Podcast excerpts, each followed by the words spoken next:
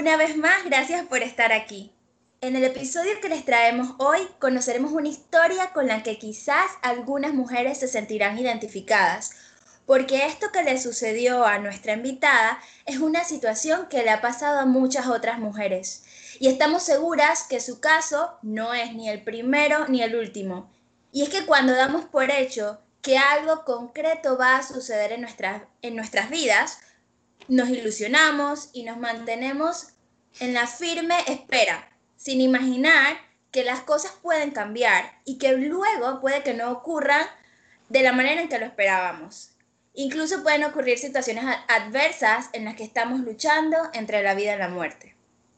Sí, así como lo escuchan. Una situación que podemos catalogar como una situación entre la vida y la muerte. Así se encontraba Janine Puyol en el año 2018 y ella es nuestra invitada de hoy. Janine tiene 25 años, es madre de dos, un varoncito y una pequeña dama.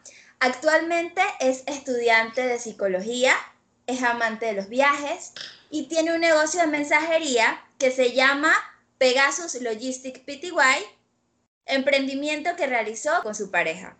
Janine nos contará con más detalles su historia. Tal cual lo describe Fanny, eh, la mujer que nos acompaña hoy ha perseverado pese a las vicisitudes que ha enfrentado. Y en esto de tener un segundo hijo, se dice por ahí en buen panameño, que vas lista para la guerra, o al menos así me lo llegaron a decir a mí, ya sabes a lo que vas, estás preparada porque ya vives la experiencia de tener tu primer bebé y pues toda la que ha pasado por un parto o por una cesárea, por esta, por esta labor, eh, sabe que son dolores y situaciones muy fuertes, pero el anhelo de encontrarte con esta pequeña criatura este amor a primera vista es inigualable y borra pues toda la situación o los antecedentes de dolores y situaciones que has tenido previamente a este acontecimiento. Pero ¿qué pasa pues si ocurre una situación difícil como la que le sucedió a Janine? Em, nos encontramos frente a una historia de emociones y sentimientos en la que nuestra invitada junto con su familia eh, salió adelante. Janine, cuéntanos cómo empezó todo. Hola, ¿qué tal? Eh, qué gusto poder contarles mi historia y que otras personas puedan escuchar y llevarse pues un aprendizaje de todo lo que me ha ocurrido en mi embarazo.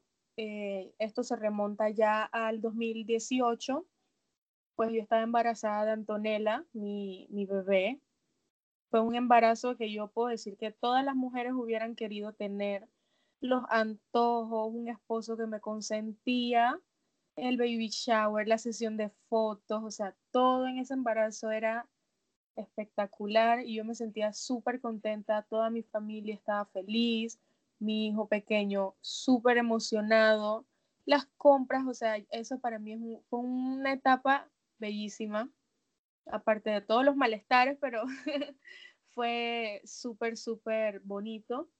Em, me programaron la cesárea para el 23 de marzo. Tenía que estar en el hospital em, tempranito, eh, tipo 4 de la mañana, para poder eh, que me prepararan pues como hacen todos los hospitales aquí en Panamá realmente, pues nunca es la hora que dicen ya habían pasado cuatro horas y yo decía, wow, ¿será que es que es el destino que me dice que yo no puedo tener a la bebé hoy? Y me empezó a entrar y a consumir la negatividad. Me dio una ansiedad súper, súper terrible antes del, del parto y me tuvieron que, pues al momento de prepararme y todo lo demás, que, que hacen un chequeo general antes de poder admitirte al quirófano, los médicos y la enfermera tuvieron que ponerse conmigo, a hablar, a conversar y darme como ese, esa confianza de que todo iba a estar bien, que iba a conocer a mi bebé. No fueron para nada agresivos. eh, ni invasivos tampoco. Entonces yo entré y casualmente el anestesiólogo era un señor así lleno de tatuajes y como yo también tengo tatuajes, él se agarró de eso para tratar de calmarme, buscarme conversación, hacerme sentir súper cómoda. Mientras que a mí me estaba funcionando la sedación, él me enseñaba fotos de sus tatuajes, todo lo demás, y me fui soltando y sintiendo cómoda. Pues Antonella nació, fue súper hermoso, me la pusieron cerquita, yo recuerdo que ella estaba calientita y cuando me sintió dejó de llorar, fue algo hermoso y ya de ahí pues nada más que escuchaba que me decían la bebé está hermosa, está perfecta, es una niña, em, todo está bien, vamos a coserte y ya salimos. Entonces me cosieron, salimos de, para el área de recobro, que usualmente recobro está afuera del quirófano, un área de observación donde tienen a las personas para poder eh, ver cómo se desarrollan después de su, de su operación yo me di cuenta que me estaba faltando el aire, el ritmo cardíaco me subía y me bajaba, era como una arritmia que uno lo deja a veces sin aire y yo sentía como estaba dormida de la cintura hacia abajo,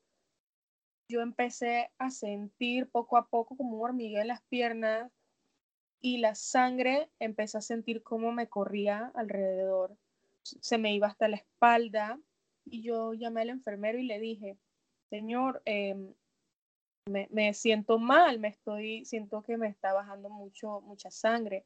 Me dice, no, eso es totalmente normal después del parto. Yo le dije, por favor, revíseme. Me quitó la sábana y el tipo se escandalizó, empezaron a llamar a, las, a, las, a los médicos, a las enfermeras y ya yo estaba a un punto en el que yo estaba sudando frío y las manos me temblaban y me dormí. Me dormí, fue como un blackout. Y lo último que recuerdo es que me estaban en la camilla, me estaban diciendo como un background de lo que me estaba pasando rapidito en ese momento. Me dijeron, Janine, estás teniendo una hemorragia, una atonía uterina. Queremos saber si tenemos tu consentimiento para realizarte un procedimiento donde no sabemos si vamos a poder salvar tu útero. Yo estaba súper ida de este mundo y yo dije que sí a todo. Y realmente pues esa era la, la, la decisión que se debía tomar, obviamente, que sí, yo estaba de acuerdo con cualquier cosa que pudiera salvar mi vida. En ese momento a mí todo lo que me aliviaba era que ya la bebé estaba afuera. Ya lo que a mí me pasara era yo y la bebé estaba perfecta. Entonces, de allí Em, lo próximo que yo recuerdo es estar en la ambulancia y mi mamá estaba sentada en la ambulancia y el paramédico vio que me desperté y me dice, cálmate, no te muevas, no te alteres, está pasando esto, esto y esto, eh, te complicaste, estamos yendo al complejo hospitalario.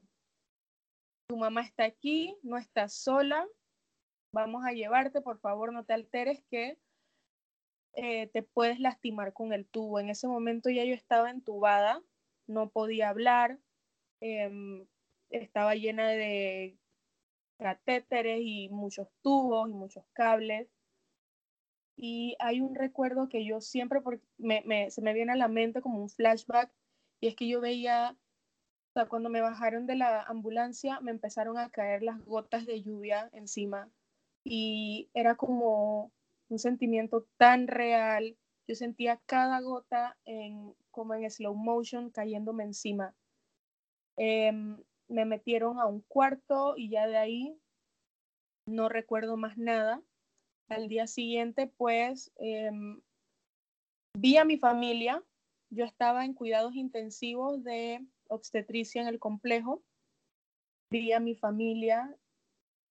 Entraban de uno a uno, pues las enfermeras nos quisieron dar el play porque honestamente pensaban que me iba a morir. Y eso es como un, un gesto que pienso yo que tienen las enfermeras de si yo no sé si la persona va a seguir, pues que sus familiares lo vean.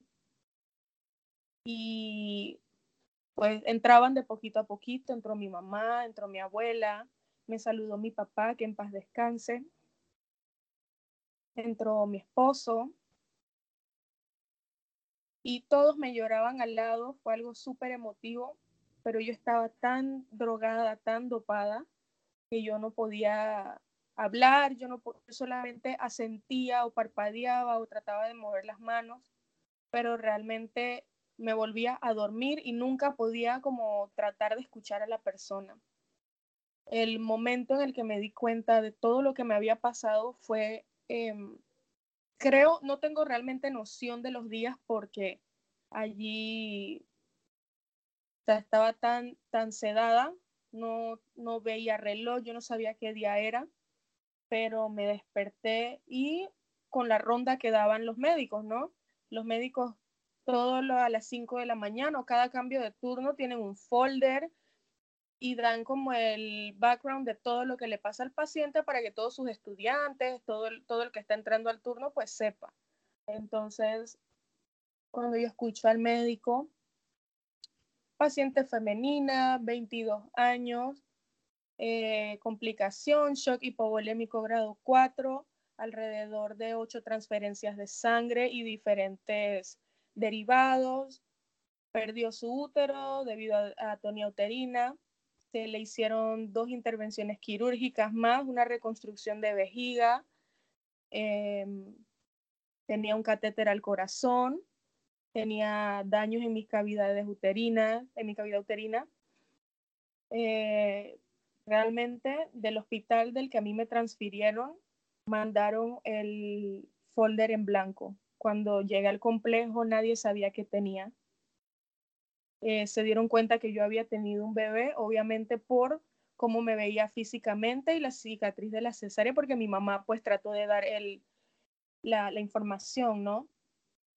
Pero me hicieron algo que se llama la parotomía exploratoria, que prácticamente si nadie sabe qué es lo que tienes, te abren para ver qué es lo que está ocurriendo adentro. De esa manera se dieron cuenta que pues tenía muchísimos daños, me había, yo había, me habían hecho una perforación en la vejiga y por eso era que no se explicaban por qué si me transferían sangre yo la seguía desperdiciando. Entonces tuvieron que repararme y yo le doy gracias a Dios todos los días porque me tocó un médico competente, me tocaron médicos competentes y enfermeras que, que desde el día uno me cuidaban y me peinaban. Entonces, yo cuando escuché al médico escuchar, eh, eh, decir todo eso, yo me puse a llorar porque yo no podía creer que él estuviera hablando de mí. Yo no podía creer que una mujer a sus 22 años estuviera pasando por todo eso. Y cuando él dijo que la expectativa de vida era del 30%, yo no lo podía creer. Yo, Dios mío, ¿será que yo me muero en la noche o me muero mañana en la mañana? Entonces, yo en ese momento traté de perseverar. Em, yo preguntaba por mi bebé, a ver si me la habían transferido de hospital o yo no sé. Me decían, no, la niña está en el hospital donde nació y está perfecta, tenemos información, tu mamá nos ha hablado porque mi mamá, pues, al trabajar en el, en el hospital público, sí tenía como sus par de contactos. Entonces, mi esposo, mi, mi novio, estaba con, con, la niña ya, porque a todo esto, pues, em, alguien tenía que verla, alguien tenía que estar con la bebé, ella era como el rayito de luz en toda esta tiniebla. Y también, pues, merecía su spotlight, una recién nacida, preciosa, hermosa, una bendición de Dios, ¿no? Entonces, traté de perseverar. Al tercer día, después de todas las intervenciones quirúrgicas, me quitaron el tubo porque estaba respirando sola. Em, me pude sentar. Pude, quise ir al baño y me decían Speedy González porque yo quería hacer todo flash, yo quería irme y ustedes no saben lo triste que era que todas las noches en esa sala de cuidados intensivos se llevaban a alguien y no por la mejoría, era porque alguien se complicaba porque alguien no estaba respirando, porque alguien... Entonces, a mí me tenían en la primera cama, que era la cama de observación, y ellas siempre estaban pendientes a mí. Yo recuerdo que me hacían trenzas con los, con los elásticos de los guantes y me amarraban las puntitas del cabello y me sobaban y me decían, no llores, que todo va a estar bien, vas a salir pronto. Y yo le rogaba a todos los médicos que me venían a revisar que me dieran salida. Yo decía ya, miren, yo voy al baño, yo me paro, yo me siento, ya yo no tengo oxígeno, eh, ¿qué más necesitan para que yo pueda salir? Ya cuando me cambiaron de la cama, porque en la primera línea van los más graves y en la partecita de atrás, pues, los que se van mejorando. Cuando a mí me cambiaron atrás, yo, esto es un win, es como una meta pequeñita, me cambiaron de cama, ya esto es algo. Y cuando me empezaron a dar los medicamentos por vía oral, ya yo decía, algo está bien porque ya no me están dando eh, por intravenosa. Yo a todo le veía, empecé a verle el lado positivo. Em, venían a tomarme la presión, ay, súper molesto. A las 3 de la mañana lo venían a bañar a uno, te despertaban para para darte medicamento, ya yo quería irme de ahí. Entonces, una tarde yo, yo, bueno, era un mediodía de hecho, yo le digo a la, a la, a la doctora, doctora, ¿y cuándo será que yo me voy? Usted no sabe que yo tengo ya como dos días botando las acetaminofén que usted me da. Me dice, ¿cómo va a ser? Y yo le digo, sí, doctora, yo me siento, yo me siento bien, yo me paro, yo me siento, yo quiero saber ¿cuándo me puedo ir? Y me dice, bueno, ya deben venir tus exámenes para ver cómo está la hemoglobina. Y si tu hemoglobina está bien, te vas hoy. Dios mío, esa hemoglobina estaba bellísima. Mi hemoglobina, cuando perdí la sangre, pues estaba, creo que como por dos o por tres, y ya estaba en ocho, que igual sigue estando baja, pero debido a toda la sangre que perdí y todo el complique, pues era súper guau. Entonces, em, yo estaba, yo estaba, en ese momento a mí me entró la ansiedad porque hay cierta hora de límite en cuidados intensivos para que a ti te puedan firmar la salida. Usualmente em, es hasta las 5 de la tarde a todos los demás pacientes, pero cuidados intensivos tiene como una horita en especial o la tenía en esos momentos. Y era al mediodía. Y yo decía, ay, pero a mí quién me va a venir a buscar al mediodía si yo no tengo aquí, pero es que ni teléfono ni nada y esperanzarme de que alguien llame. Yo no me acordaba ni de los números de teléfono de nadie. Entonces apareció mi tía. Yo no sé qué hacía mi tía ahí, pero apareció mi tía con ropa, con panties, con, con mi celular, con, con cuidado, cosas de cuidado personal. Y yo le digo, tía, me voy. Vámonos, llama a mi mamá, llama a alguien que traiga el carro y vámonos. Y mi tía me dice, ¿en serio? Y fue a hablar y le dijeron, sí, sí, sí, le estamos eh, haciendo el, el informe y las órdenes de consulta externa y todo lo demás y ya ella se va. Yo lloré de la felicidad. Me mandaron a la casa con una sonda, eso sí, eh, súper molesto, porque no podía pues orinar como una persona normal, em, pero estaba en mi casa. O sea, eso yo no lo cambiaba por nada. Llegué a mi casa y en ese momento ya Antonella había salido del hospital.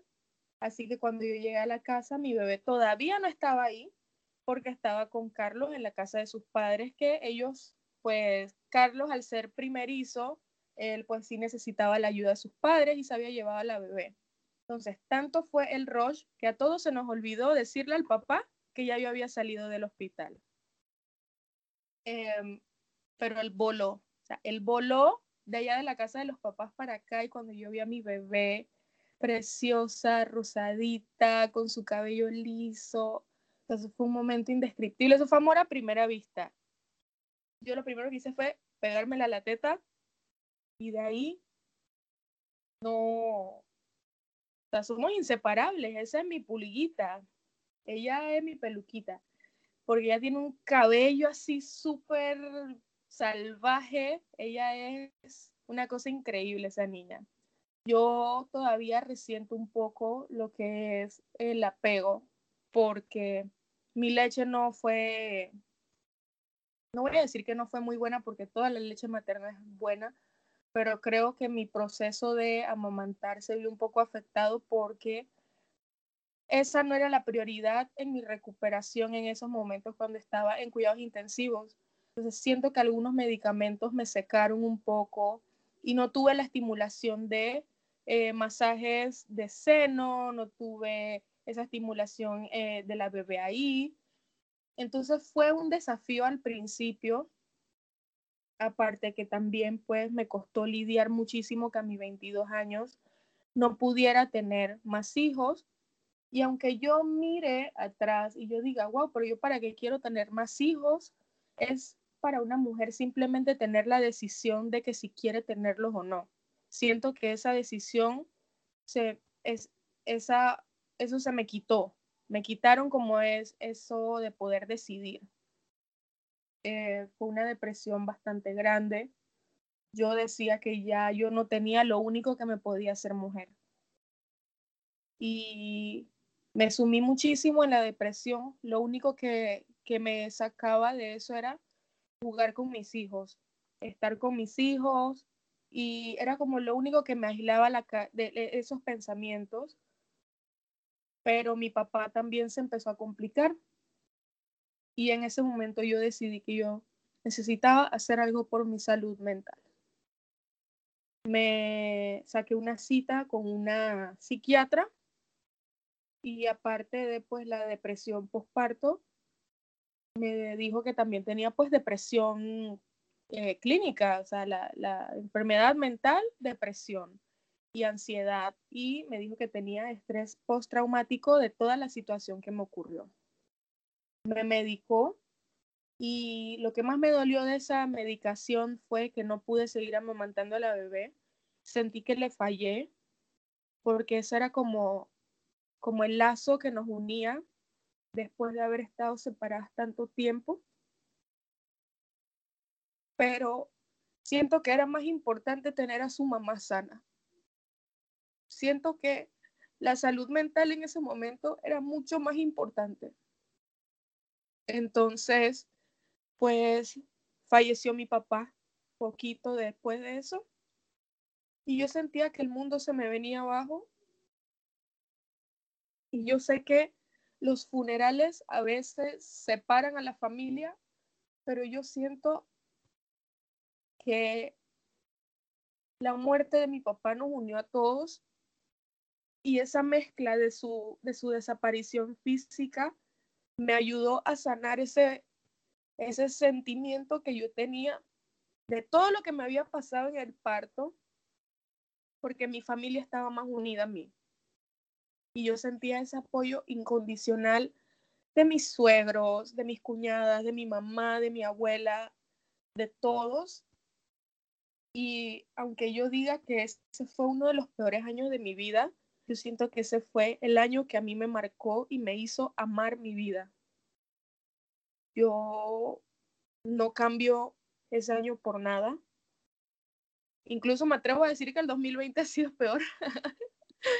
Pero de verdad que esta, esa situación me hizo ver la vida, las profesiones de las personas, el lado verdadero de las personas que se preocuparon, de todos los que compartieron que yo necesitaba pintas de sangre, de cada persona que llamó a mi familia, de todos los que estuvieron ahí. O sea, eso me dio esa situación me hizo conocer el verdadero lado de todas las personas y todas las personas que realmente me aman y, me quisieron y me quieren incondicionalmente a mí y a mis hijos. Entonces, realmente yo siento que esa ha sido la lección de vida más importante que yo he tenido. Yo no cambio absolutamente nada de lo que ocurrió. Ya llorar sobre leche derramada y la verdad es que estoy agradecida de poder contarlo. Wow, Jenny, de verdad que es una historia muy impactante, muy impactante. Me ha dejado eh, pendiente a todo lo que has dicho. Creo que a, nosotras tres, pues Gladys, Fanny y yo, no hemos, no hemos podido comentar nada. Eh, creo que hay muchas cosas, o sea, aparte de que la historia, pues como dije, es muy impactante, por ser nosotras mujeres, nos podemos poner en tus zapatos, ¿no? O sea, yo no he tenido hijos, Fanny tampoco, pero yo, ya, yo me imagino todo lo que debe estar en la cabeza de Gladys y bueno, yo aspiro a ser madre, entonces, wow, o sea, es, de todo, tengo de todo ahorita mismo pasando por mi cabeza. Pero, pero te quería eh, preguntar, o sea, tú sientes que, o sea, porque tú dices que eso se te arrebató, que a ti te quitaron esa oportunidad como de, volver a ser madre porque te quitaron tu útero. ¿Tú sientes que si en el momento que ellos te, te, preguntaron, te hubiesen explicado mejor cómo era el procedimiento, tú hubieses dicho otra cosa? No, yo creo que independientemente viéndolo desde, desde un lado racional, desde un lado lógico, yo prefiero eh, que ellos agoten los recursos para poder salvar mi vida. Y yo aprecio que ellos hayan tratado de tener mi consentimiento en ese momento, pero yo hubiera querido que quizás hubieran estado más pendientes desde un principio cuando empecé a decir que me sentía mal. Yo siento que eso hubiera podido de repente cambiar eh, un poco las cosas. Tú sabes, Google a veces puede ser tu mejor amigo o tu peor amigo, pero yo busqué situaciones así y hubieron mujeres que se salvaron con diferentes tipos de, de terapia en ese momento, ya sea con oxitocina, con una bomba que les meten eh, en ese momento. Y yo siento que nadie intentó nada conmigo y que me metieron de una vez al matadero a, como al último recurso sin haber agotado nada. Entonces, Sé que quizás fue el rush de tanta pérdida que yo tuve, pero siento que de repente desde, desde un principio se pudieron haber manejado las cosas mejor. Claro, incluso la negligencia de, de la persona que estaba cuidándote. Viste, no estás bien, que tú le tengas que pedir revisa, o sea, decir revísame. ¿Qué es eso? O sea, fuera de orden. Pero no vamos a entrar en ese tema porque ya me voy a desviar porque está, o sea, de verdad esto me, me, me puso muy emotiva y, tengo sentimientos encontrados, rabia contra ese tipo, primero que todo, lo acepto. Pero pues sí, wow, Jenny, de verdad que ha sido una mujer muy valiente y en definitiva de esto tenemos que aprender. Gracias. Yo voy un poco eh, de la mano de lo que María comentaba con respecto a a cómo me ha dejado a mí tu historia.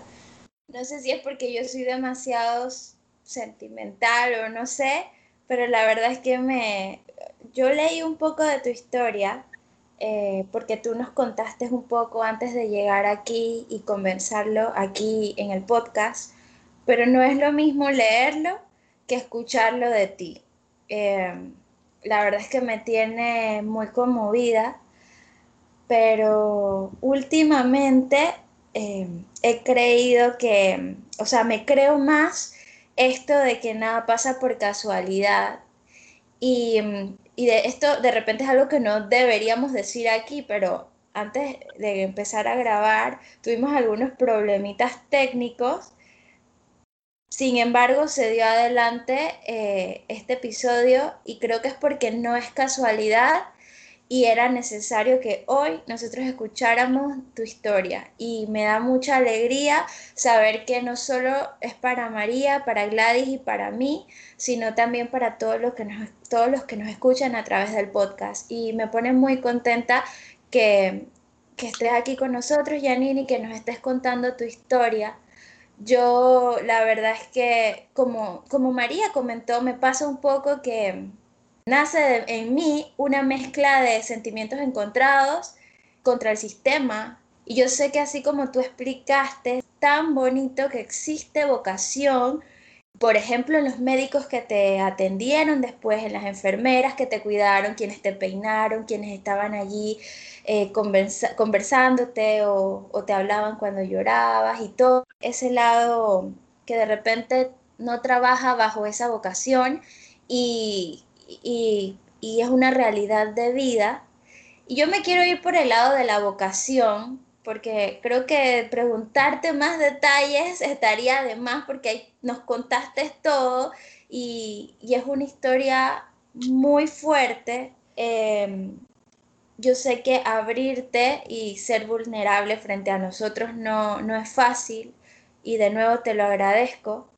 Pero yéndome por este lado de vocación, eh, yo quiero preguntarte, em, tú nos comentabas, hoy al inicio de la introducción, nosotros cuando te presentamos, pues dijimos esto que, que tú nos has contado y es que estás estudiando psicología y a mí me parece, la verdad es que a mí me parece fabuloso que a raíz de todo esto que has vivido, hayas encontrado en, la en la psicología tu vocación. Y quisiera que nos cuentes un poquito más en qué momento tomaste esta decisión de estudiar esta carrera y, y, un poco sobre tu vocación hacia la psicología y hacia el cuidado de la salud mental, que hoy, en lo que vivimos hoy, también es súper importante. Me gustaría que nos hables un poco más de eso, de qué te motiva en esta carrera. Y de nuevo, muchas gracias, Janine.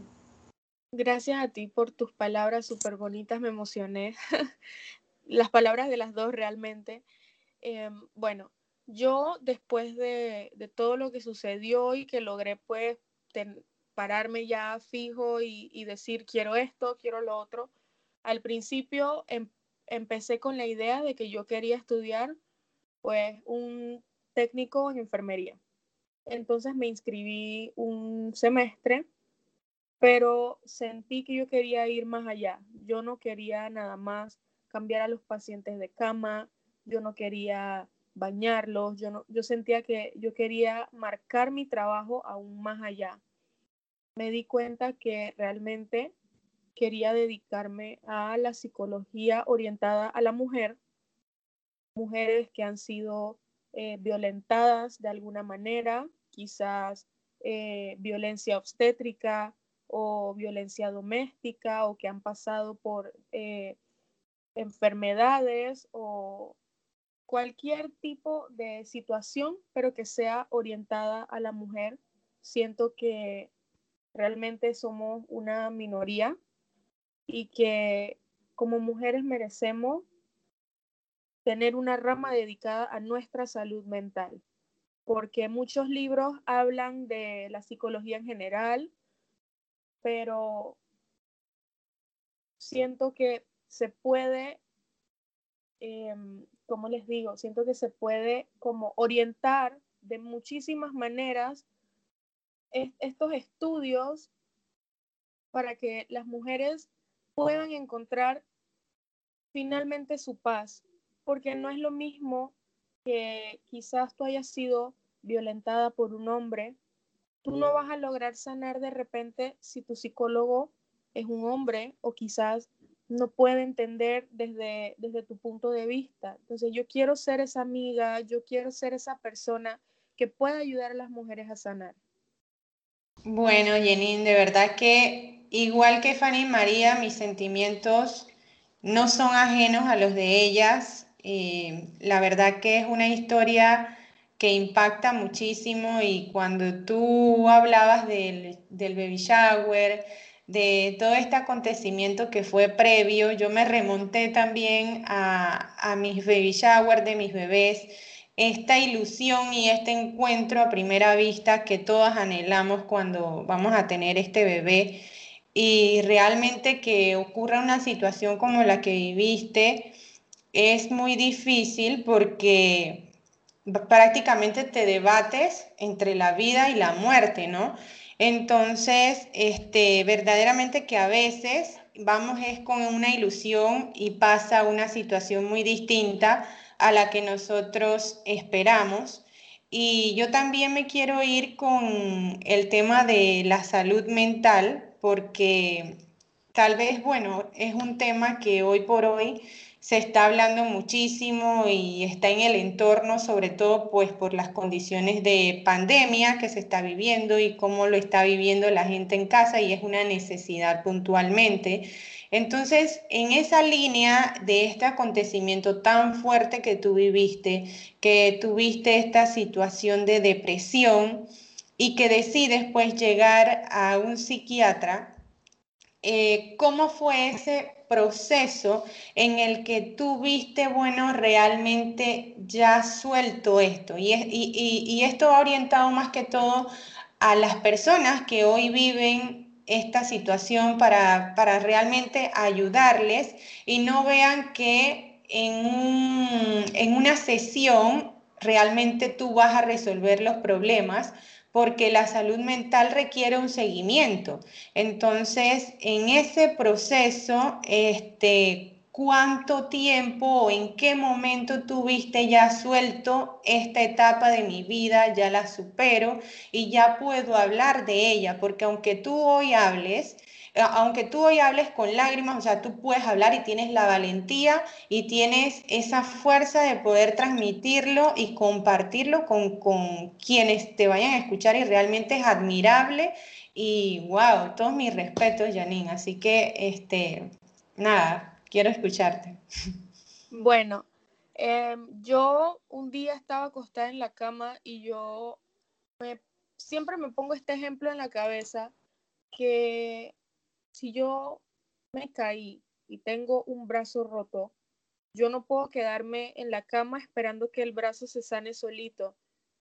Yo no puedo esperar que el dolor se vaya solo. Yo no puedo esperar que el hueso vuelva y se ponga en su lugar. Entonces, tomé la decisión, busqué mil psiquiatras, busqué comodidad, busqué confianza, busqué em, precio también, que es muy importante, busqué, busqué de todo. Los psiquiatras son muy pocos acá en Panamá, la verdad. Y para mi fortuna tenía una psiquiatra que es mujer, estaba acá súper cerquita de mi casa, el precio estaba pues bastante accesible y no dudé dos veces en, en contactarla. Fui a la cita y yo sentía que era pertinente que mi novio fuera conmigo. Muchas mujeres quizás prefieren tener la privacidad de hablar solas con su psiquiatra, decir todas sus afecciones, todo lo demás, pero yo necesitaba que ella escuchara su versión por si yo no estaba siendo realista de mí misma. Muchas veces tenemos complejos de tirarnos flores o nos, guardamos las cosas por vergüenza o porque sentimos que esa cosita no va a importar, pero cuando la psiquiatra o el psicólogo también va a hacer un estudio, va a decir, aquí falta algo tú estás obviando algo o no me estás diciendo algo. Entonces yo quería que él fuera para que todo lo que yo dijera, él lo complementara y no se nos escapara nada. De esa cita eh, me medicaron, todo lo demás. Yo estaba yendo a citas periódicas con la psiquiatra durante un mes, eh, perdón, una vez al mes esas citas duraron alrededor de seis meses. Em, estaba viendo una terapeuta, pero entre el cuidado de mi hija, conseguí otro trabajo, pues realmente no seguí yendo a la terapeuta, pero jamás dejé mi medicación. Em, seguía en contacto con mi psiquiatra y pues realmente ya de hace más o menos dos años a un año y medio más o menos me siento más cómoda hablándolo. He venido a aceptar el hecho de que puedo haber pensado en las mil probabilidades que quizás si yo hubiera tenido a la bebé un día antes o un día después o con otro médico o, con, o en otro hospital, ya no puedo hacer nada. No puedo seguir esclavizándome ni puedo seguirme eh, echándome sal en la herida porque jamás voy a curarme. Entonces, solamente queda ser agradecida por, porque realmente vencí a la muerte, o sea, viví contra toda la probabilidad de vida que me dieron, pude salir de eso. Em, y sí, o sea, yo realmente exhorto a todas las, las personas que cuando se sientan mal, que sientan que están en un hueco, que no pueden salir, busquen ayuda, Hay muchos números de teléfono donde llamar, instituciones mentales en Panamá. Hay psicólogos que incluso tienen números de emergencia y te pueden atender gratis. Se llaman primeros auxilios psicológicos. Pero uno no está solo y siempre hay una solución para todo. Especialmente quiero dar a recalcar rapidito para las, las que son madres, que miren mucho los, los signos de depresión postparto. No es normal que rechaces a tu bebé, no es normal que llores cuando amamantas, no es normal que te culpes, no es normal que mires a tu cuerpo y sientas asco. Hay que buscar ayuda, las cosas pueden empeorar, pero mientras todo se trata a tiempo y veas tus signos a tiempo, todo es salvable, absolutamente todo, todo sana. Wow, Jenny, la verdad que ha sido una, ha sido un episodio muy bonito, a pesar de, de que ha, ha, estado lleno pues de altas y bajas. Ha sido un episodio muy bonito, creo que, o sea, no voy a decir que mi favorito porque no sabemos qué es lo que va lo que vamos a escuchar en este podcast, pero créeme que ha sido uno de los mejores para mí significa, significa mucho, pues. Y puedo hablar por, mi, por Fanny y por Gladys, ya para concluir. Esta historia definitivamente ha sido de amor y compromiso. También está lleno de perseverancia. Y, digo amor y compromiso porque, primero que todo, en el, enfocándonos en el amor propio, ¿no? Tú, en, en el momento de crisis, pensaste en tu vida antes que cualquier cosa. O sea, no, tú no habías todavía como caído en cuenta de que me voy a quedar sin útero, pero tu amor propio estaba presente y tú te querías salvar. Y luego de eso, buscar la, ayuda por ti misma, porque ya, ya, yo me imagino que llegaste a un punto como, Jenny, yo no, Janine, yo no puedo contigo, o sea, yo, Janine, no puedo con Janine, porque yo necesito salir de esto. Y, o sea, esto es el amor propio hablando. Y digo que compromiso, porque pues yo no lo he experimentado, como te dije, no soy madre, pero yo me imagino que desde el día uno que, que el doctor te dice pues que hay alguien creciendo dentro de ti, tú te comprometes con esa persona. Y es algo que no, no ese es un lazo que no se borra nunca. Entonces, también que tú pudieras pensar en tu hija y, y en el bienestar de ella, a pesar de que tuvieras que tomar medicamentos para, para, ver, para ver por ti, y como tú dijiste, es más importante que tenga una madre sana y, y de verdad estoy, estoy impactada y, y creo que Gladys y, Fanny también lo están. Ha sido un ejemplo, Janine. Estamos muy contentas, muy contentas de que hayas aceptado estar aquí con nosotros, que hayas podido contarnos tu historia. Y creo que muchísimas personas esto les va a funcionar. Sobre todo, como tú dices que estás en un proceso pues de ir perdonando, sanando y, y aceptando esta, esta, situación, ya pasaste una etapa de desaprender, que no necesitas como pensar en, en qué hubiese sido en el ayer, porque ya eso no existe, eso me parece excelente, pero que a, a pesar de que estemos a casi dos años de eso, tú todavía tengas cosas y hayas tenido el valor y la valentía de aceptarnos para contar esta historia de verdad me quedo sin palabras. O sea, muchísimas gracias, Jenny. De verdad, muchísimas gracias. Ha sido, ha sido muy bonito esto y esperamos que las personas que lo escuchan también se sientan contentos y, identificados con, con, tu historia. No sé si quieras agregar algo más. Muchísimas gracias a ustedes por darme la oportunidad de contarlo. Eh, de verdad que sé que es algo que, que muchas, muchas mujeres han sufrido, han, se han culpado, han llorado calladas, han llorado de noche. Eh, y no solamente aplica para las mujeres que hayan tenido el, el, problemita que yo tuve, sino que aplica para todas las mujeres que están en un posparto o todas las mujeres que lloran en silencio porque sus esposos las golpean o todas las mujeres que lloran porque algo les ocurre. Yo quiero con esta historia que sepan que no están solas y que siempre hay una luz al final del túnel y siempre va a haber alguien allí para ayudar. Janine, tienes un corazón enorme y, y, pues aunque no te podamos ver y las personas que escuchen no te puedan ver, se siente la nobleza en, en tus palabras y, de verdad que es maravilloso. Queremos pues agradecerte nuevamente. Recuerden que pueden seguir a, el emprendimiento de Jenin para apoyar a, ella y a su pareja, Pegasus Logistic Pty, así lo pueden encontrar en redes sociales como Instagram. Recuerden que nos pueden seguir a nosotros como arroba de tu historia aprendo en Instagram y Facebook. Y no olviden visitar nuestra página web www.detuhistoriaaprendo.com. Esperemos que haya sido pues de provecho esta historia y nos vemos en un próximo episodio. Hasta luego, gracias. Chao, gracias, gracias, Yanine. Chao. Chao.